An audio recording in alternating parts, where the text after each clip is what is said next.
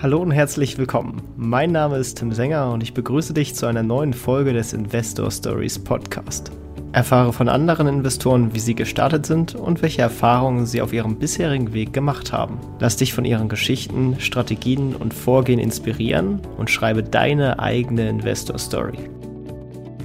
An dieser Stelle möchten wir dir einen weiteren Werbepartner von uns vorstellen, und zwar Freedom24. Viele Investoren bauen sich immer wieder größere Cashbestände auf und haben dann vor, das Geld in den nächsten Wochen oder Monaten zu investieren.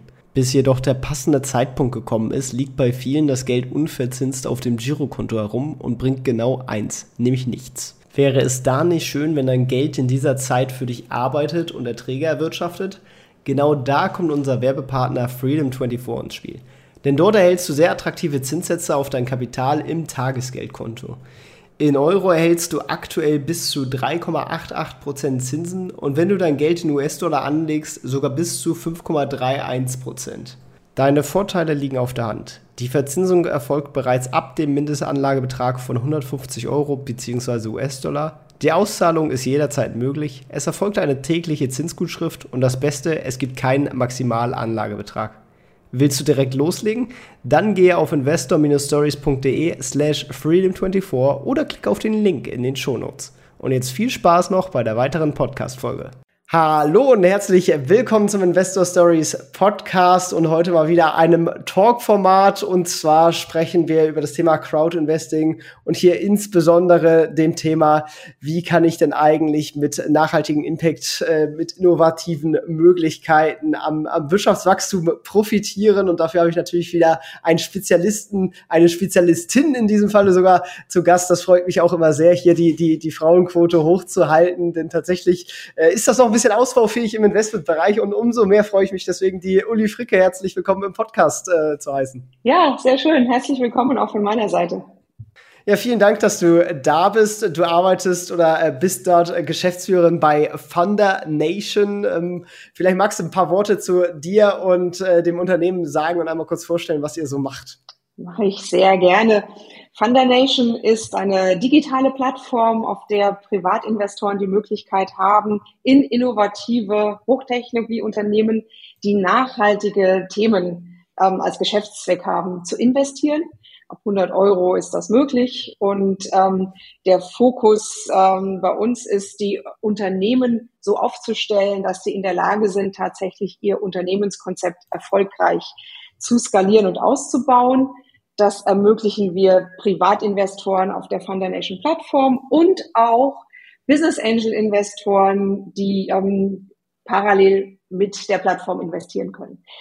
Ich selbst ähm, bin Unternehmerin seit mittlerweile 35 Jahren, seit über 27 Jahren Venture Capital Investorin, habe ähm, seit 1997 ähm, eine deutsche Venture Capital Firma aufgebaut, die in innovative Deep Tech Unternehmen, in Forschungsausgründungen im Wesentlichen investiert.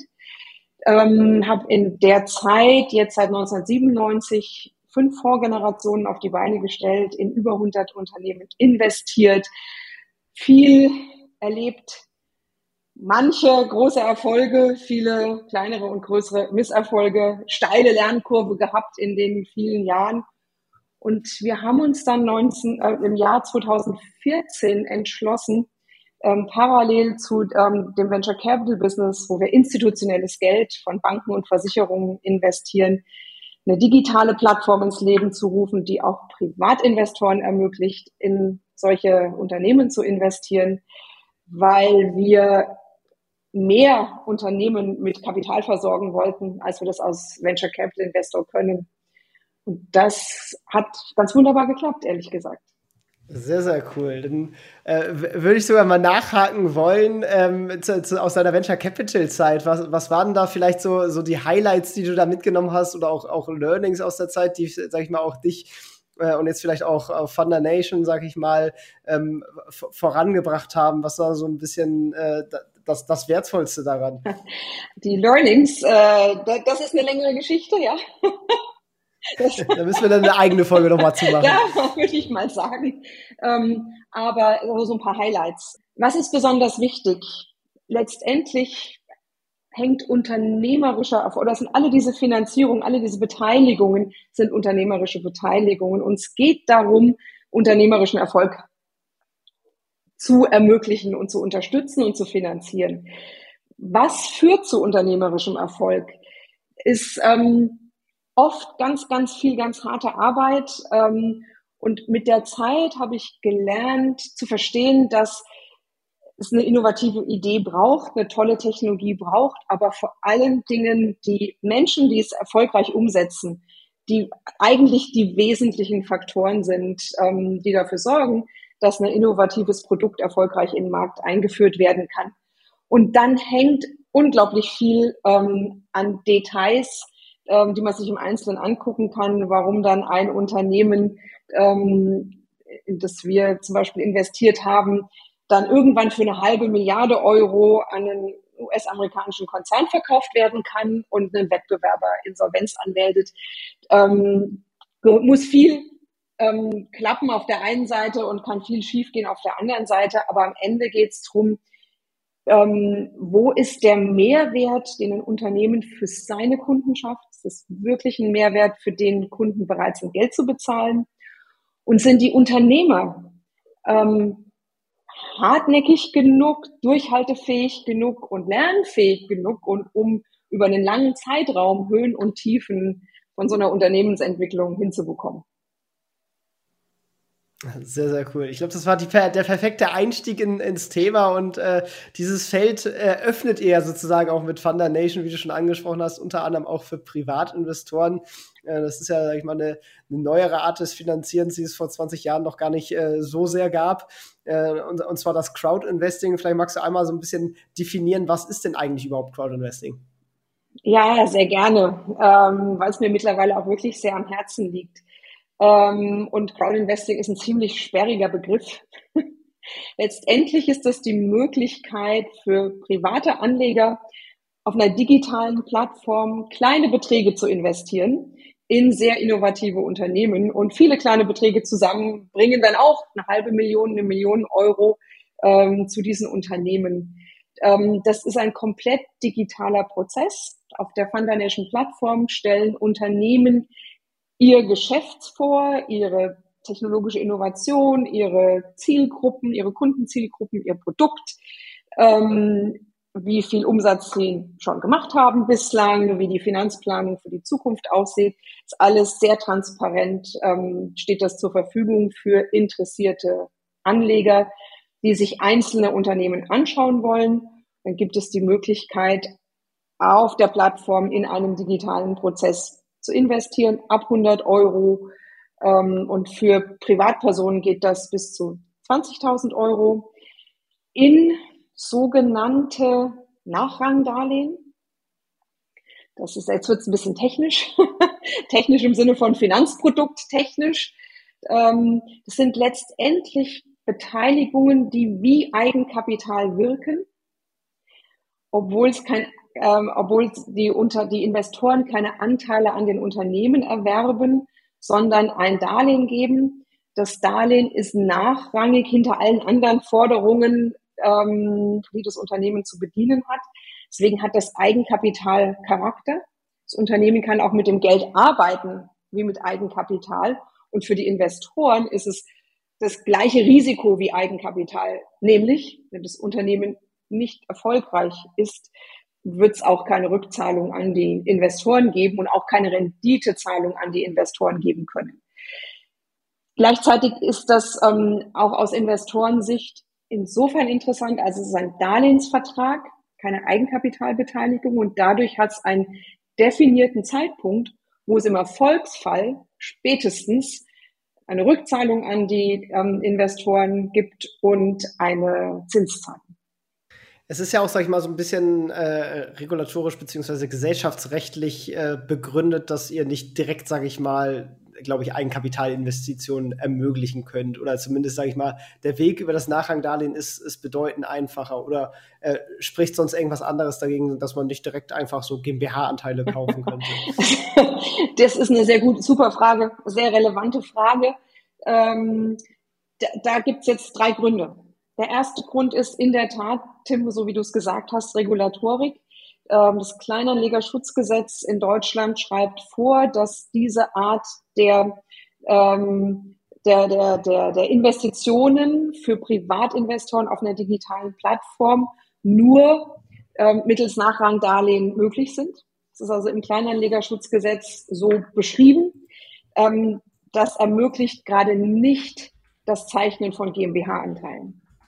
Ähm, das ist damit auch irgendwie der wichtigste Grund, es halt gesetzlich vorgegeben ist. Gleichzeitig ähm, ist es, gibt es zwei weitere Gründe, warum das nicht schlimm ist. Auch wenn wir die Wahl hätten, ähm, mit der ganzen Eigenkapitalinvestitionserfahrung, die wir hier als Team mitbringen, und 27 Jahre ist eine lange Zeit, da haben wir viel ähm, gesehen, was funktioniert, gut funktioniert, nicht gut funktioniert, gar nicht geht. Und ähm, diese Erfahrung, ähm, die bringen wir natürlich in unsere Arbeit bei Funda Nation mit ein. Und deswegen sind, ähm, wissen wir, dass diese Nachrangdarlehen für den speziellen Fall sehr, sehr gutes Handwerkszeug sind. Aus zwei Gründen. Erstens ist es ähm, aufwendig und verhältnismäßig auch teuer, ähm, GmbH-Anteile zu erwerben. Ähm, das bedarf einer Kapitalerhöhung bei dem Unternehmen. Das muss notariell beurkundet werden. Damit, dann muss das zum Handelsregister eingereicht werden. Ähm, wenn das dann im Handelsregister ähm, alles erledigt ist, die Formalitäten, dann erst bestehen die Anteile, die, ähm, die der, der Investor dann hat. Das ist also aufwendig, teuer und für viele kleine ähm, Investoren, also auch viele kleine Gesellschafter, ähm, steht da der Aufwand nicht, nicht im Verhältnis eigentlich. Weder für die Gesellschafter, die dann mit 0,01 Prozent am Stammkapital des Unternehmens beteiligt sind und für sich genommen auch wenig Einflussmöglichkeiten haben, was letztendlich der Hauptvorteil ist für einen Eigenkapitalinvestor, der sagt, wenn mir 20 Prozent des Unternehmens gehören, dann kann ich mitreden ähm, wie die Strategie entwickelt wird, wie die Zukunft gestaltet wird bei dem Unternehmen, welches Personal eingestellt wird und so weiter. Als jemand, der ganz mit einem ähm, weniger als ein Prozent Anteil am Unternehmen beteiligt ist, der kann ja auch keine Mitsprache Rechte entfalten, einfach aufgrund der niedrigen Beteiligung. Von daher steht dem Vorteil, äh, dem vermeintlichen Vorteil Eigenkapitalbeteiligung ähm, ähm, fällt hier nicht wirklich ins Gewicht bei den bei 100, 200, 300 Euro Investitionen und es stehen dem die Kosten gegenüber. Das ist ein Grund, warum diese Nachrangdarlehen gut sind. Und der zweite Grund, hat was damit zu tun, wie typischerweise solche sehr, sehr innovativen Unternehmen finanziert werden. Ähm, das ist ganz normal. Ähm, ähm, bei, so, bei so innovativen Unternehmen, die viel Investitionsaufwand haben, bis ein Produkt marktreif ist und skalierbare Umsätze erwirtschaftet. Da haben viele Unternehmen, auch die, die ähm, auf der Fundination Plattform Kapital einsammeln, die brauchen über mehrere Finanzierungsrunden hinweg ähm, 5, 10, 15 Millionen Euro an Kapital. Und das ist richtig und sinnvoll, dass auch dieser Betrag nicht in einer Runde ganz am Anfang eingesammelt wird, weil vieles davon kommt in Form von Eigenkapital. Und wenn ich am Anfang das Unternehmen hat nicht viel mehr als einen Geschäftsplan und vielleicht einen Funktionsprototypen, ähm, wenn ich dann 15 Millionen einsammle und muss dafür 90 Prozent meiner Anteile an die Investoren abgeben, ist das aus Sicht der Gründer nicht attraktiv. Deswegen ist die Strategie, ähm, und das ist auch in der Branche wirklich so etabliert, eine Million einsammeln, dafür gebe ich vielleicht zehn Prozent von meinem Unternehmen ab, äh, mit der Millionen beweisen, dass ich Ziele erreichen kann, dass ich aus dem ersten Prototyp ähm, vielleicht eine kleine Anlage ähm, bauen kann und für diese kleine Anlage erstes Kundeninteresse bekomme. Ähm, um dann die nächsten fünf Millionen einzusammeln und dann nochmal Geld einzusammeln. In jeder Runde kommen neue Investoren dazu und je größer die Beträge werden, umso mehr sind die Unternehmen auch angewiesen darauf, Venture Capital ähm, und andere institutionalisierte Investoren zu erreichen. Diese Investoren und sorry, die Erläuterung ist lang. das Beteiligungsgeschäft ist nicht immer unkomplex, aber diese Investoren ähm, finden das sehr wichtig, dass der Gesellschafterkreis eines Unternehmens, in das sie investieren, handhabbar ist. Dass man mit allen Gesellschaftern reden kann, dass man ähm, auch schwierige Beschlüsse in der Gesellschafterversammlung fassen kann. Und ähm, deswegen ist es verhältnismäßig wichtig, dass so ein Gesellschafterkreis nicht 735 Kleinstgesellschafter beinhaltet. Was der Fall wäre, wenn alle Nachrangdarlehen-Investoren, alle Crowd-Investoren tatsächlich am Eigenkapital beteiligt werden. Das würde bedeuten, dass relativ viele dieser Unternehmen ihre Folgefinanzierungsrunden, wo sie auf Venture Capital Investoren angewiesen sind, nicht mehr erfolgreich durchführen können, weil das weiß ich nun, als VC würde ich auf so ein Unternehmen schauen und sagen, wenn es damals schwierig wird und wir unangenehme Entscheidungen im Gesellschafterkreis treffen müssen, dann wird das unmanagebar. Und ähm, deswegen sind die, ähm, die Nachrangdarlehen-Investoren, die über den Darlehensvertrag einerseits gepoolt sind und ihre Rechte da als Gruppe zum Ausdruck bringen können, ähm, besser aufgehoben und andererseits auch insofern besser aufgehoben, als sie, wie gesagt, im Gegensatz zu einem Eigenkapitalinvestor einen definierten Rückzahlungstermin haben und ähm, auch ein, eine klare Perspektive darauf, wann und wie die Verzinsung ähm, gezahlt werden wird. Das haben die Eigenkapitalinvestoren ja nicht. Die hängen davon ab, dass das Unternehmen irgendwann erfolgreich veräußert werden kann oder einen Börsengang erlebt. Ja, die Erklärung war zwar lang, aber ich meiner Ansicht nach wirklich sehr, sehr gehaltvoll und, und wertvoll. Und ich halte es auch für sehr wichtig, dass man als Investor auch versteht, sage ich mal, wie das eigene Investment eigentlich strukturiert sind und warum das äh, so ist. Und deswegen äh, vielen Dank für die gute Erklärung. Jetzt sind aber natürlich alle scharf darauf zu wissen, was sind denn das eigentliche Projekte, die man bei euch findet? Also was sind so die Art von, von Projekte, die, die man bei euch findet? Und vielleicht kannst du auch so ein, zwei Beispiele dafür ja. geben. Also ähm wir brennen schon immer. Ich, wir, wir haben 1997 die Triangle Venture Capital Group gegründet mit dem Ziel, ähm, wichtige Innovationen erfolgreich zu kommerzialisieren. Das ist meine Leidenschaft und die haben wir auch bei ähm, Van der Nation erfolgreich zum Fliegen gebracht sozusagen. Es ist mittlerweile wirklich so, dass die Van der Nation Investoren auf unsere Plattform kommen, weil wir so ähm, zukunftsträchtige Unternehmen haben.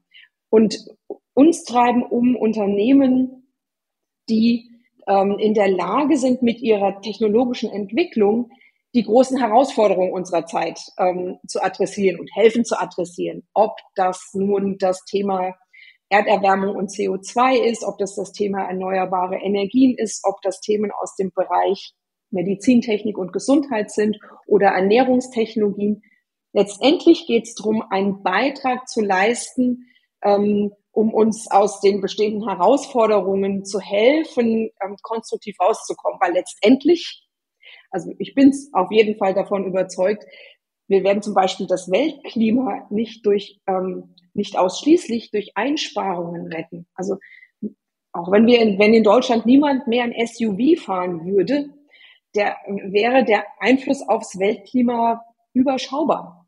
Ähm, doch viel größere Chancen haben wir, die tollen technischen Innovationen, die es gibt, erfolgreich in den Markt zu bringen, zu kommerzialisieren, dabei zu helfen, dass möglichst viele Leute auf der Welt solche Technologien auch nutzen können und äh, den Effekt zu haben. Und diese Art von ähm, Unternehmen ähm, suchen wir ganz bewusst.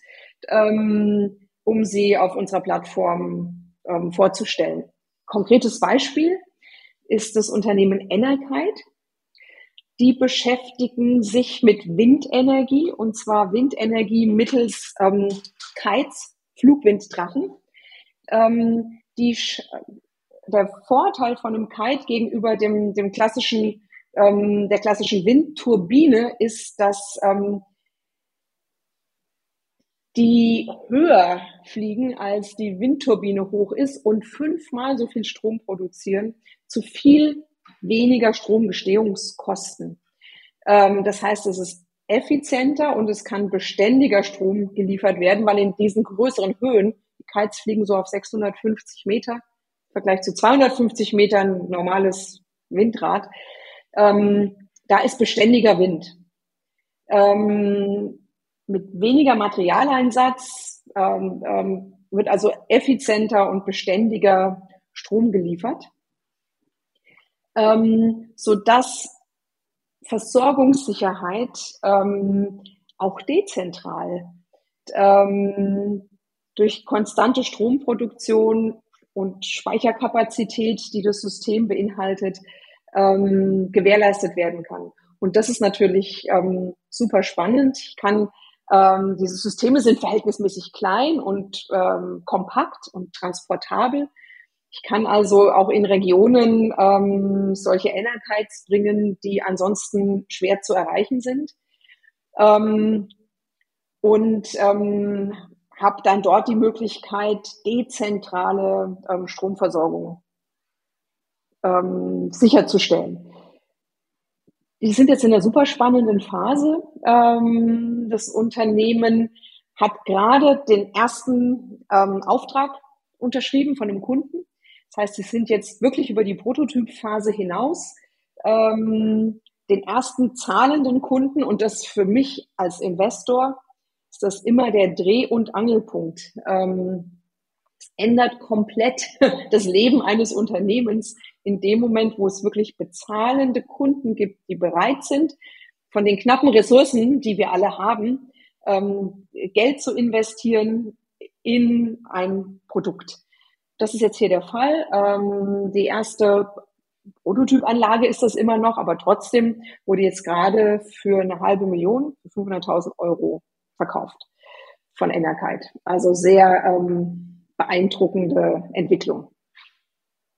Klingt auf jeden Fall nach einem, nach einem richtig spannenden Produkt. Kann man sich das dann so vorstellen, so ein bisschen wie so eigentlich so ähm, diese Wellenkraft, die man auf, wo ja auch immer experimentiert wird, auf, auf dem Wasser, diese Wellenkraftanlagen, äh, nur dass man die halt sozusagen in, in der Luft sozusagen dann da die Kites spannt. Ähm, und, und, und wo werden diese Kites eigentlich dran beschäftigt, äh, befestigt sozusagen? Oder wie, wie ja, die sind auf einem ähm, General, also ähm, die Bodenstation, so, die kann man auf dem LKW ähm, betreiben oder auf einer fest installierten Bodenstation. Und ähm, da ist natürlich ein, ein, ein, ein, ein Generator, ähm, ähm, äh, bildet die Bodenstation. Das kann man sich so vorstellen, dass der, der Kite ist an einer 650 Meter langen Leine und der wird ähm, ähm, gestartet, ausgerollt, die Leine ausgerollt und dann fliegt der Kite bestimmte Flugmuster ab und wird dabei, ähm, wird äh, die Leine quasi zurück gerollt und über diesen Widerstand ähm, entsteht dann die Stromproduktion und diese Bodenstation beinhaltet auch eine Speicher, eine Zwischenspeichereinheit. Ähm, ja, und ähm, das ist also eine Verhältnis, und der, der Kai kann natürlich auch zusammengefaltet ähm, werden. Das Ganze passt auf einen kleinen LKW, ist also eine verhältnismäßig kompakte Angelegenheit. Sehr, sehr cool, sehr, sehr cool. Wie, wie ist das dann? Jetzt haben wir ja vorhin auch schon in die Strukturierung äh, eingetaucht. Jetzt, jetzt bringen wir das Ganze mal zusammen. Wie sieht das Ganze konditionsmäßig aus? Also ich äh, in, in investiere dann ein Nachrangdarlehen, ähm, das, das bekommt dann Enerkite. Ähm, wie sind da sozusagen die, die, die Terms im Sinne von Verzinsung endfällig? Ähm, kriegt man quasi einen prozentualen Exit-Beteiligung? Wie, wie ist das quasi ja, aufgebaut? Ja, auch äh, sehr gute und sehr wichtige Frage. Ähm, das ist so, dass die, die, die Nachrangdarlehen, die wirken ja wie Eigenkapital, sowohl für die Unternehmen als auch für die Investoren. Für die Investoren steht vor allen Dingen auch das äh, Eigenkapitalrisiko im Raum. Und deswegen haben wir die ganz bewusst auch in der Art und Weise, wie die Verzinsung beschrieben ist, ähm, so beschrieben, ähm, dass die Verzinsung wirkt wie, ein Eigenkapit wie eine Eigenkapitalinvestition. Das heißt, ähm, es gibt Verzinsung, wenn ein positives Jahresergebnis besteht. Dann haben die, die Crowd-Investoren den, ihren prozentualen Anspruch ähm, an dem Jahresergebnis und das wird auch ausgeschüttet. Und es, ähm, es gibt Verzinsung. Jetzt gibt es bei den vielen von diesen Unternehmen ähm, nicht sehr oft ein positives Jahresergebnis, muss man auch sagen, ja. Deswegen ist dann oft die Verzinsung ähm, beim, am Ende der Laufzeit. Ähm, und das da ist ähm, der Zeitpunkt, wo wirklich die große Verzinsung auch die, die großen Renditebeträge zustande kommen. Ende der Laufzeit ähm, gibt es zwei Szenarien für, den, für das Ende der Laufzeit. Ähm, das ist einmal die reguläre Darlehenslaufzeit. Die ist bei Enerkeit bei der laufenden Finanzierungsrunde sieben Jahre. Danach ist das Darlehen zurückzuzahlen plus einer Verzinsung und die Verzinsung errechnet sich anhand der Unternehmenswertsteigerung zwischen dem fest, zwischen der festgelegten Unternehmensbewertung heute und dem Unternehmenswert in sieben Jahren. Ähm, und daraus ermittelt sich die Verzinsung, das simuliert letztendlich die äh, Wertentwicklung bei einem Eigenkapitalinvestment. Das zweite Szenario, wann, wenn das, äh, wann das Nachrangdarlehen beendet wird, ist, falls es im Laufe dieser sieben Jahre zu einem Exit kommt, zu einer Veräußerung von Enerkeit oder einem Börsengang von Enerkeit, dann ist zusammen mit diesem Exit auch das Nachrangdarlehen fällig, wird zurückgezahlt, plus wiederum der gleiche ähm, Prozentsatz, den, ähm, den jeder Investor einen, eine Art virtuellen Anteil an dem Unternehmen hält. Nun wird dieser Prozentsatz berechnet auf den, den Veräußerungserlös, den Exiterlös, sodass auch hier die Nachrangdarlehen-Investoren am Erfolg partizipieren, genauso wie die Eigenkapitalinvestoren. Also letztendlich ähm, sind die, ist die Verzinsung so beschrieben, dass die Investoren so gestellt sind, als wären sie am Eigenkapital beteiligt, halten einen virtuellen Anteil, der steht auch, der ist auch festgeschrieben im im ähm, Nachrangdarlehensvertrag, wie der zu ermitteln ist. Und auf diesen virtuellen Anteil werden dann Unternehmensgewinne und Veräußerungserlöse ausgezahlt. Wenn ich noch eine Sache ergänzen darf, um bei dem Beispiel Enerkeit zu bleiben, ähm, weil es nun keine fixe Verzinsung gibt ähm, und es ist allen bewusst ist, es ist Enerkeit bewusst, es ist uns bewusst und den Investoren, die diese Nachrangdarlehen zeichnen, natürlich auch, ähm, dass die variable Verzinsung ähm, abhängig ist vom Unternehmenserfolg. Wenn der Unternehmenserfolg aber kommt, dann ist diese variable Verzinsung auch verhältnismäßig hoch.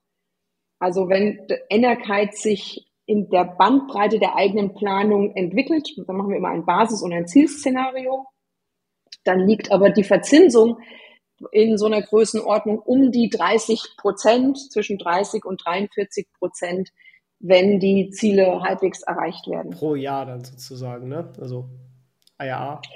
Das ist die angestrebte Rendite pro Jahr, genau. Also der Terminus technicus ist der interne Zinsfuß, der IRR, Internal Rate of Return. Okay, sehr gut. Ja, das äh, verdeutlicht natürlich die Chancen eines äh, äh, Venture Capital Investments. Das Ganze hat natürlich auch Risiken. Vielleicht magst du einmal so ein bisschen auf die, auf die Chancen und Risiken nochmal eingehen, beziehungsweise die Chancen haben wir ja gerade so ein bisschen schon, schon getoucht.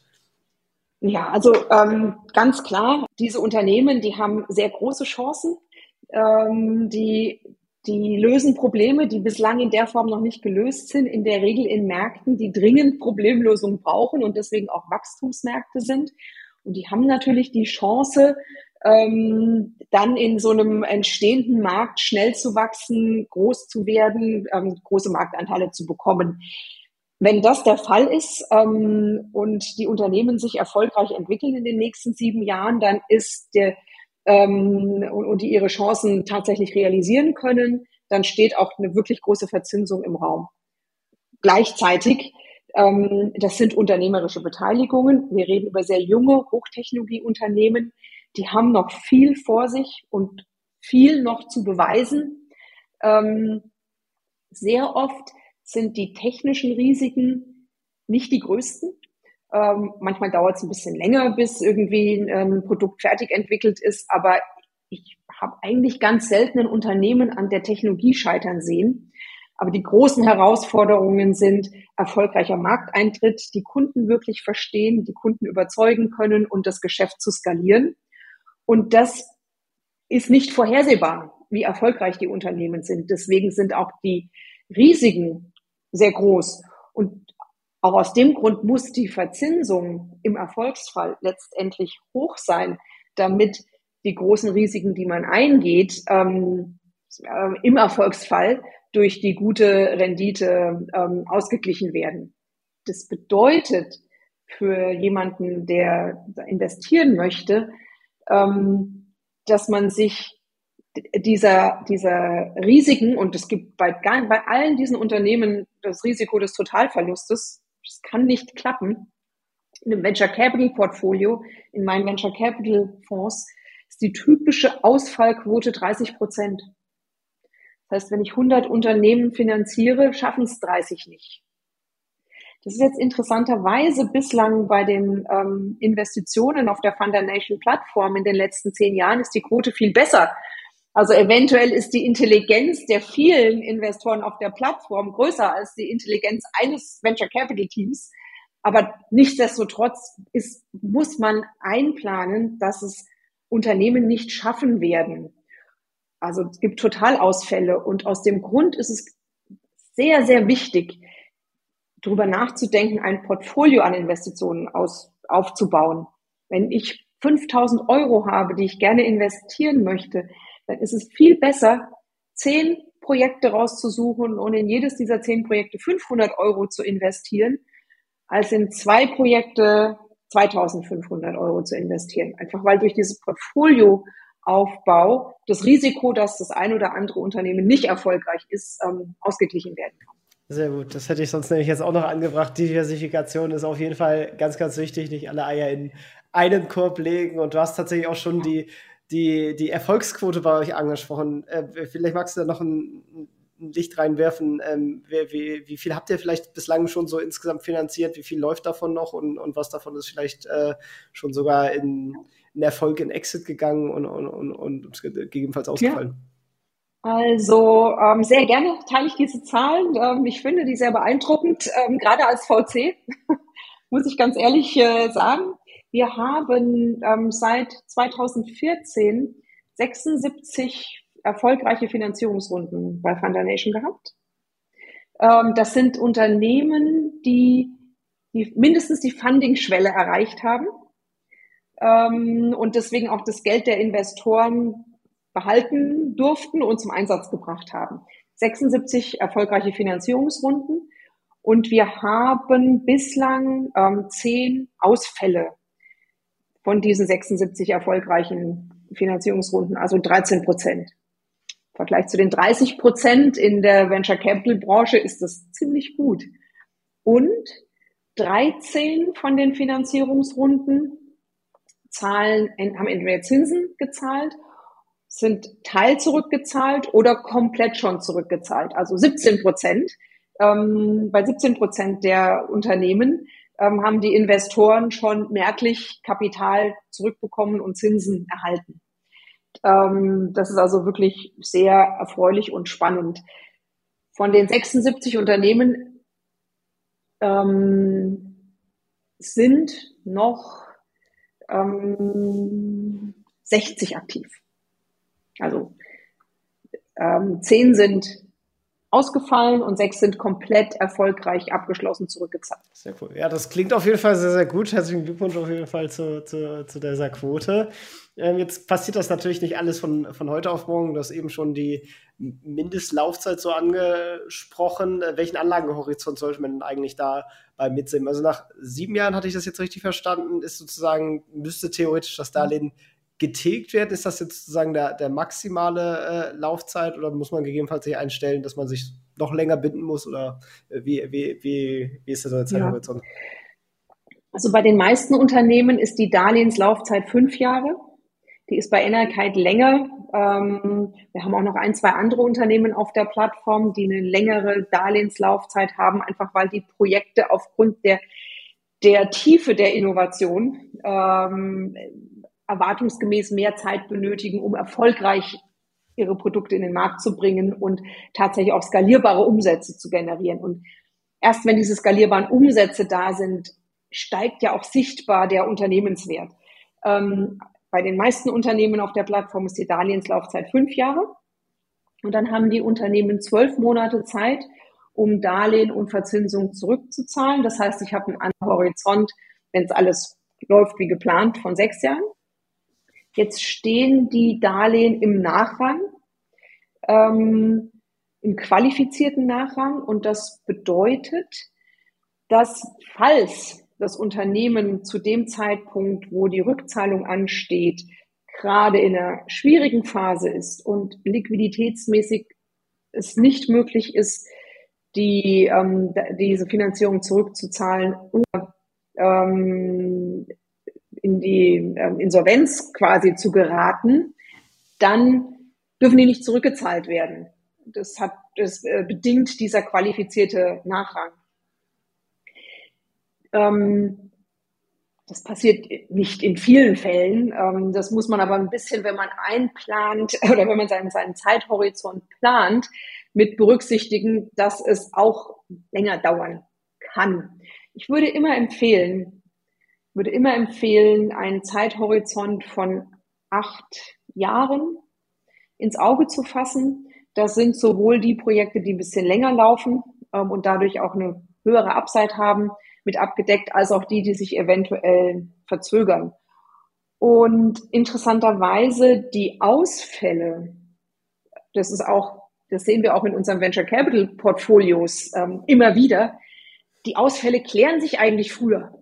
also die, das ist auch wichtig, dass das so ist. Also es ist besser, ähm, ähm, früher zu scheitern als nach fünf oder sechs Jahren, äh, dann wird es wirklich schmerzhaft, weil dann ist ja in der Regel auch noch viel mehr Geld investiert. Ähm, aber über die Ausfälle hat man meistens relativ frühzeitige Transparenz. Sehr schön. Ja, das, das ist natürlich wichtig und umso wichtiger ist es, diese Ausfälle ja auch zu minimieren und dazu gehört eine gute Auswahl der Unternehmen und äh, das übernimmt ihr natürlich als, als Funder Nation, welche Projekte da überhaupt bei euch auf die Plattform kommen. Vielleicht magst du ein bisschen Einblick geben, was sind so die wichtigsten Punkte, die ihr euch anschaut ähm, und, und, und Kriterien, die ihr so als, als Mindeststandards da anlegt?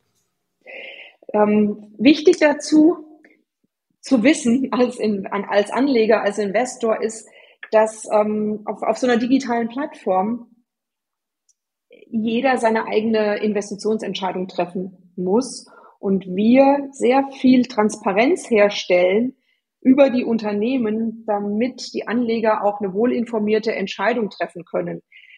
Es gibt einen Finanzplan für, für über fünf Jahre, es gibt einen kompletten Businessplan, es gibt ein detailliertes Unternehmensprofil, wir bieten die Möglichkeit an, ähm, über virtuelle Formate die Gründer kennenzulernen. Und das ist sehr, sehr wichtig. Wir können letztendlich keinem Investor die Entscheidung abnehmen. Das vorausgeschickt machen wir natürlich trotzdem äh, ein ziemlich umfangreiches Screening der Unternehmen, bevor wir entscheiden, die bei uns auf die Plattform zu nehmen. Und das haben wir abgeleitet von dem, was wir als Venture Capital Investor machen, wenn wir eigenes Kapital aus unseren Fonds investieren. Zunächst gucken wir uns an ähm, die Technologie und den Innovationsgrad und Alleinstellungsmerkmale dieser Technologie. Wir schauen uns an, in welchem Markt ist das Unternehmen tätig? Ist das ein Markt, von dem wir erwarten, dass der in Zukunft wächst? Es ist viel einfacher, in einem Wachstumsmarkt mitzuwachsen und erfolgreich zu sein, als in einem sehr, sehr stark umkämpften Markt anderen Marktanteile abzunehmen. Deswegen ist uns das wichtig, wir gucken uns an, ob das Unternehmen erste Kunden hat und ähm, die wirklich auch ein Problem lösen, das für den Kunden wichtig ist. Ich habe in den letzten 27 Jahren so viele Unternehmen und Unternehmer gesehen, die eine coole Idee haben, sich ganz sicher sind, dass das unbedingt gebraucht wird, aber letztendlich auf der Seite der Kunden das Problem nicht wichtig genug war, um da wirklich rein zu investieren. Und dann ist das natürlich schwierig für so ein Unternehmen erfolgreich zu sein. Also das ist so ein weiterer Aspekt, ähm, der für uns sehr, sehr wichtig ist. Deswegen wollen wir auch immer verstehen, wer sind die Kunden, was ist der ähm, äh, das, was man dem Kunden wirklich verkauft und wie wichtig ist das für, für die jeweiligen Kunden. Dann schauen wir uns an ähm, die finanzielle Seite, also sowohl die Vergangenheit, ähm, die laufende, ähm, das laufende Jahr und die, die Liquidität des Unternehmens und wir schauen uns die Finanzplanung an. Und die Finanzplanung muss dann auch hergeben, dass eine ordentliche Rendite entsteht für die Investoren. Ähm, der, der Erwartungshorizont ist, dass bei diesen hochriskanten unternehmerischen Beteiligungen so eine durchschnittliche Rendite möglich ist von mindestens 20 Prozent Verzinsung pro Jahr.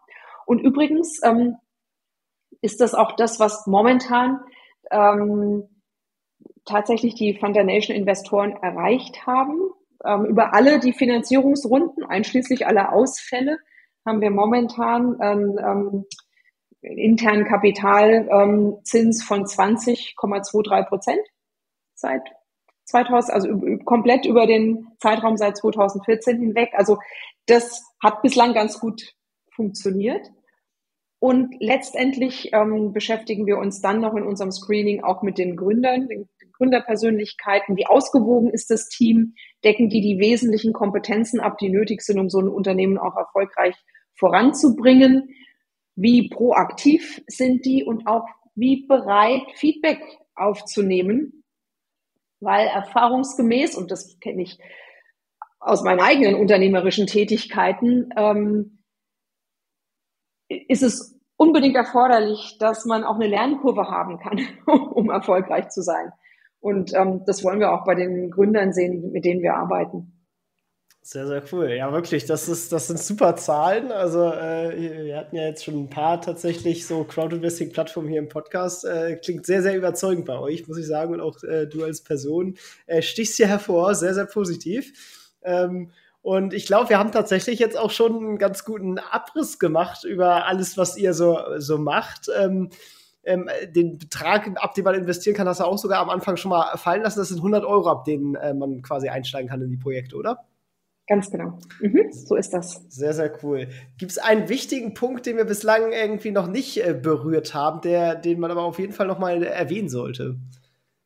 Was wir nur ganz am Anfang vielleicht ganz kurz angeschnitten haben und nochmal erwähnenswert ist, dass viele von diesen wirklich hochinnovativen Unternehmen schon ordentlichen Kapitalbedarf haben. Zwei, drei, vier Millionen. Und dass wir in den letzten vier Jahren dazu übergegangen sind, parallel die Crowd-Investoren gemeinsam mit Business Angel-Investoren investieren zu lassen, um auch größere Finanzierungsrunden zügig auf die Beine stellen zu können. Das hat sich unglaublich bewährt. Ähm, das ist für, für uns war dabei sehr wichtig, dass wir, wenn wir wissen, aufgrund unserer Venture Capital Investitionserfahrung, wissen wir, wie Eigenkapitalinvestitionen aussehen sollten und wie man auch frühphasige Eigenkapitalinvestoren schützen kann, um in späteren Finanzierungsrunden, wenn dann große äh, Private Equity Gesellschaften oder Venture Capital Gesellschaften kommen, ähm, wenn die dann mit ihren eigenen sehr, sehr, sehr ähm, toughen Konditionen kommen, ähm, wissen wir aus eigener und zum Teil schmerzhafter Erfahrung, wie die Verträge der frühen Investoren aussehen müssen, so dass wir da die Business Angel auf der Seite sehr gut unterstützen können und gleichzeitig in diesem Zusammenspiel eben dafür sorgen können, dass das auch gut funktioniert, ähm, vertraglich ausgewogen ist und man den sowohl den Unternehmen auf der einen Seite, die ja mit dem Kapital arbeiten sollen, als auch den unterschiedlichen Investorengruppen gerecht werden kann in ihren jeweiligen Vertragskonstruktionen. Das hat sich super bewährt und werden wir auch gerne in Zukunft so weiter voranbringen. Klingt sehr gut. Ich finde, es ist auch immer ein wichtiges Qualitätszeichen, wenn man als, als Kleinaktionär oder Kleininvestor sozusagen ähm, sieht, dass man auch äh, gute Co-Investoren wie jetzt einen professionellen Business Angel oder gar sogar einen äh, professionellen Fonds dabei hat. Das ist immer schon mal noch ein zusätzliches Qualitätskriterium, was auf jeden Fall ähm, ja, ein gutes Zeichen ist. Muss jetzt auch nichts heißen, ne? Man, auch die können ja mal daneben legen, ähm, aber es ist auf jeden Fall äh, schon, schon mal besser, als wenn es da gar nichts gibt. Auf jeden Fall. Sehr. Aber ja, daneben liegen ist einfacher als richtig liegen. da, das stimmt auf jeden Fall. Wichtig ist, dass man äh, häufiger richtig liegt oder da, wo man richtig liegt, dann auch umso mehr herausholt. Ähm, schaut euch die Seite auf jeden Fall mal an. Äh, die ist auch in den Shownotes verlinkt. Ähm, ich glaube, wenn ich das richtig drauf habe, dann gibt es sogar äh, einen Code, mit dem ihr profitieren könnt ähm, den wir da für euch rausgeholt haben. Äh, das findet ihr alles in den Shownotes. Einfach mal reinklicken, ähm, sowohl auf den, auf den Podcast-Seite oder auf unserer äh, Webseite, alles verlinkt. Ähm, unbedingt mal vorbeischauen. Dir, Uli, vielen lieben Dank, äh, dass du dich äh, meinen Fragen gestellt hast und auch so souverän beantwortet hast und wirklich einen tollen Einblick in, in euer Unternehmen, aber auch, sage ich mal, die, die Weise des Investierens bei euch und in deiner Vergangenheit gegeben hast. Das war wirklich sehr, sehr cool. Vielen Dank. Ja, herzlichen Dank. Danke fürs Zuhören. Ich freue mich immer, wenn ich über meine Arbeit reden darf. Dankeschön. Perfekt. Dann bis denn und ciao, ciao. Das war's auch schon wieder mit dieser Podcast-Folge. Ich danke dir ganz herzlich fürs Zuhören. Wenn dir der Podcast gefallen hat, würde ich mich sehr freuen, wenn du ihn mit einer Bewertung auf iTunes unterstützt. Außerdem möchte ich dich gerne dazu einladen, der Investor Stories Community auf Facebook beizutreten. Hier hast du einen Austausch mit Gleichgesinnten und professionellen Investoren, die selber ihren Weg in die Freiheit der Finanzen gegangen sind und von ihnen kannst du lernen oder auch selber andere Leute bereichern und zudem ist dort Feedback zum Podcast immer willkommen. Um ganz schnell dorthin zu gelangen, kannst du auch einfach investor-stories.de slash community eingeben. Ich freue mich, wenn du auch beim nächsten Mal wieder dabei bist. In diesem Sinne, alles Gute, dein Tipp.